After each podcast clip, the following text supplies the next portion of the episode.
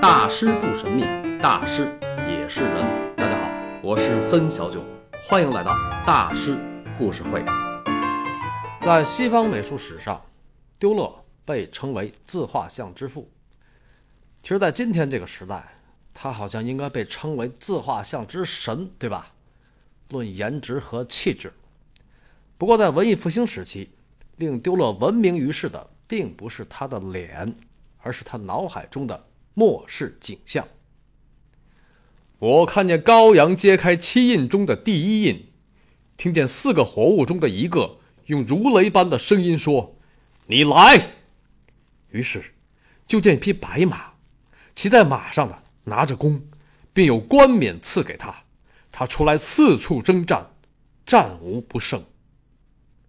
当高阳揭开第二印，我听见第二个活物说：“你来。”这次出现了一匹红马，那骑马的得了权柄和利剑，能从地上夺去太平，使人彼此仇杀。高阳揭开第三印的时候，第三个活物说：“你来。”这一次是一匹黑马，骑在马上的手里拿着天平。我听见好像有个声音说：“一升小麦值一个银币，三升大麦也是同价，油和酒不可糟蹋。”当高阳揭开第四印，我听到第四个活物说：“你来。”这次我看到了一匹灰色的马，骑在马上的名字叫做死，音符也随着他，有权柄赐给他们，可用刀剑、饥荒、瘟疫、野兽杀害地上四分之一的人。丢勒的脑海中是一片杀气腾腾的地狱之景，但这并不是他对世界的一个暗黑诅咒，因为这段话来自圣经的最后一卷《启示录》。在基督教的历史中，公元一世纪末，使徒约翰被罗马皇帝图密善流放到了爱琴海的一个小岛上，那个岛叫拔摩岛。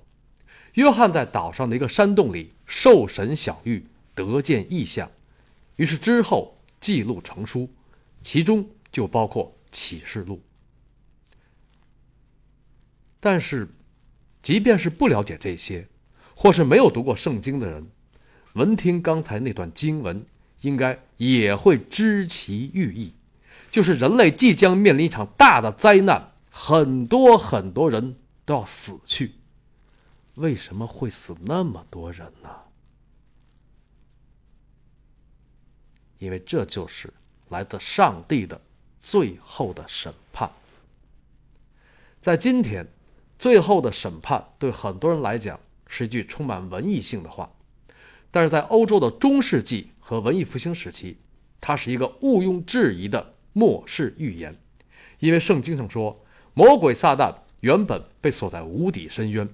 但是因为人类的贪婪堕落，每逢千年，他便会被上帝放出，化身为恶龙，疑惑人间。届时，上帝会命他的羔羊揭开七道封印，开始最后的审判，而羔羊就是耶稣基督的化身。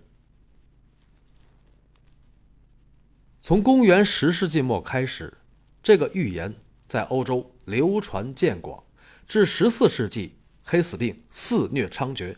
末世之说便更加深入人心，而十五世纪，欧洲人的大航海虽已经展开，但是在任何时代，冒险家总是少数，绝大多数人还是安土重迁。于是，对于灾难的记忆也就成为烙印，代代相传。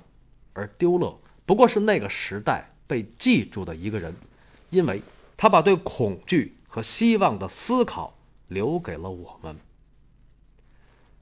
在启示录的这段经文中，有些角色形象很令人费解，比如四个活物啊，四个活物。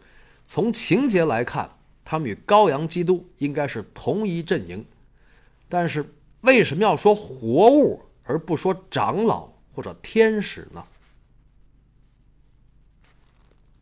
因为他们不是人形，按圣经上的说法，第一个活物像狮子，第二个活物像牛犊，第三个脸面像人，第四个像飞鹰。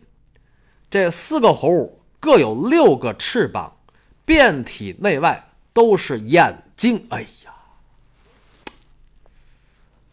这不就是《西游记》和《封神》吗？啊，这就是四大护法呀！因为圣经说这四位都是上帝身边的。那么，在一四九六年到一四九八年，丢勒根据整卷启示录制作了一套版画。刚才那段经文说的是其中第四幅。大家在图文里看这幅画，经中提到的四个骑马的由远及近依次排开。最远处的一个正在拉弓放箭，它代表着瘟疫，逮谁射谁啊，令人防不胜防。瘟疫旁边，一个人正挥着宝剑，它代表着战争，冲啊！这个战争旁边是一个年轻人，左手抓着缰绳，右手拿着一个天平，这象征着饥荒以及由此引发的混乱交易。一升小麦值一个银币，三升大麦也是同价，这乱了啊！呃，最后呢，饥荒旁边一个形如枯骨的老头，他在画面最近处骑着一匹同样形如枯骨的瘦马，这就是那匹灰色的马，所以这老头就代表着死亡啊，名字叫做死。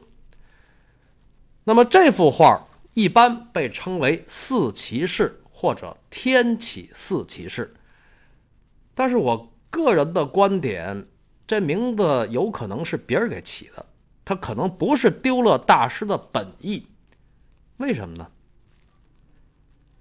因为圣经上并没有把这四位称作骑士，启示录里只说那骑马的、骑在马上的。那可能有人要说了，这是因为圣经是西亚人写的。再说启示录成书的时候，欧洲还没有骑士呢，骑士是十字军东征的时候才有的。那这么说，丢了这话就更不该叫四骑士了。你得尊重历史嘛，对吧？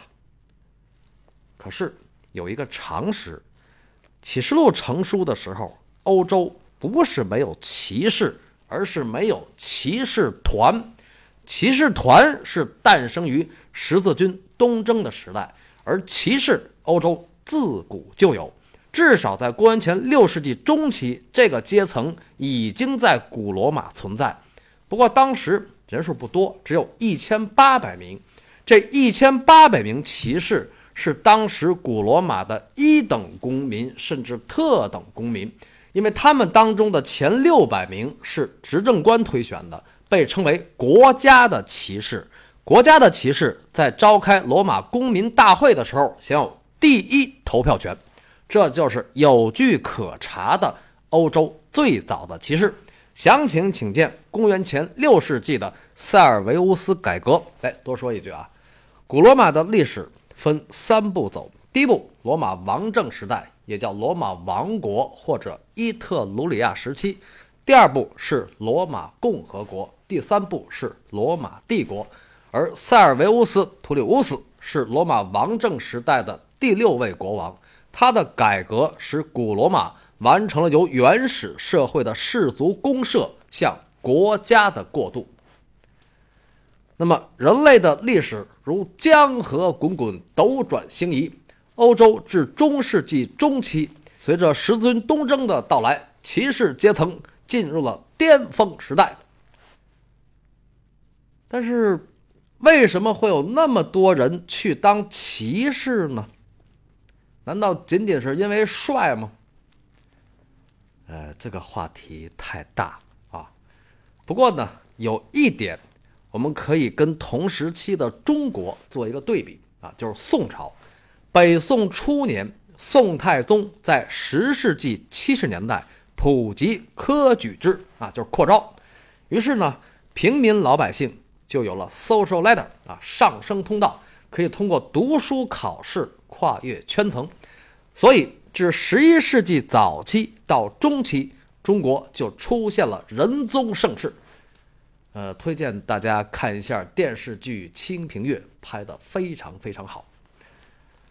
那么同时期的欧洲，随着长子继承制的确立，大批中小封建主家庭的老二、老三、老四、老五、老六啊，就这些哥们儿啊，很多人去选择当名骑士，为什么呢？因为没有继承权，只能靠战功获得爵位，这就是十字军东征的群众基础之一。所以，从十一世纪末开始，十字军东征将近二百年期间，三大骑士团名声显赫：医院骑士团、圣殿骑士团、条顿骑士团。但是最后，十字军东征不是失败了吗？所以骑士团也就走向没落，命运悲惨。只有条顿骑士团在欧洲内陆幸存下来。到了一四九四年。条顿骑士团宣誓效忠德意志国王马克辛连，而条顿骑士团也叫德意志骑士团，为什么呢？因为其中的大部分成员都是出身于德意志贵族，所以在丢勒的有生之年，骑士在德意志地区很常见。再说句题外话，到十九世纪。为什么是普鲁士统一了德国呢？铁血宰相俾斯麦为什么那么死硬死硬的呢？他在1870年的普法战争中俘虏了拿破仑三世。呃，普鲁士能统一德国，是因为普鲁士当初就是条顿骑士团的地盘。公元1285年。条顿骑士团征服普鲁士，建立了骑士团国，而俾斯麦是个容克啊，容克就是条顿骑士团的后裔，所以他为什么八岁上小学就学游泳和击剑呢？这就是骑士的传统。那么在十五世纪末，除了条顿骑士团，在神圣罗马帝国境内有很多诸侯国和骑士领地。一言不合就会开战，啊，当然那些诸侯国和骑士也跟神罗境外的人打，所以呢，当时做个金匠为什么好就业呢？这骑士的盔甲、盾牌、宝剑，对吧？这都是金匠的活儿啊，这种活儿估计丢了他爹没少接。所以呢，一个骑士该如何穿衣打扮？丢勒是非常清楚的，包括后来他也画过骑士，可是这幅画里，大家看看，那四位的扮相，有点骑士的范儿吗？啊，就说他们身上不画上条顿骑士团的标志，就是黑色十字章，可是也得差不多点吧？你不是条顿骑士团的骑士，好歹也得是个骑士吧？可是大家看。这四位像什么啊？贪官、土匪、亡命徒。所以，丢了的这幅四骑士里根本就没有骑士，这是我的重大发现。那么，他究竟在画什么呢？请听下集：反战天使与波塞冬的三叉戟。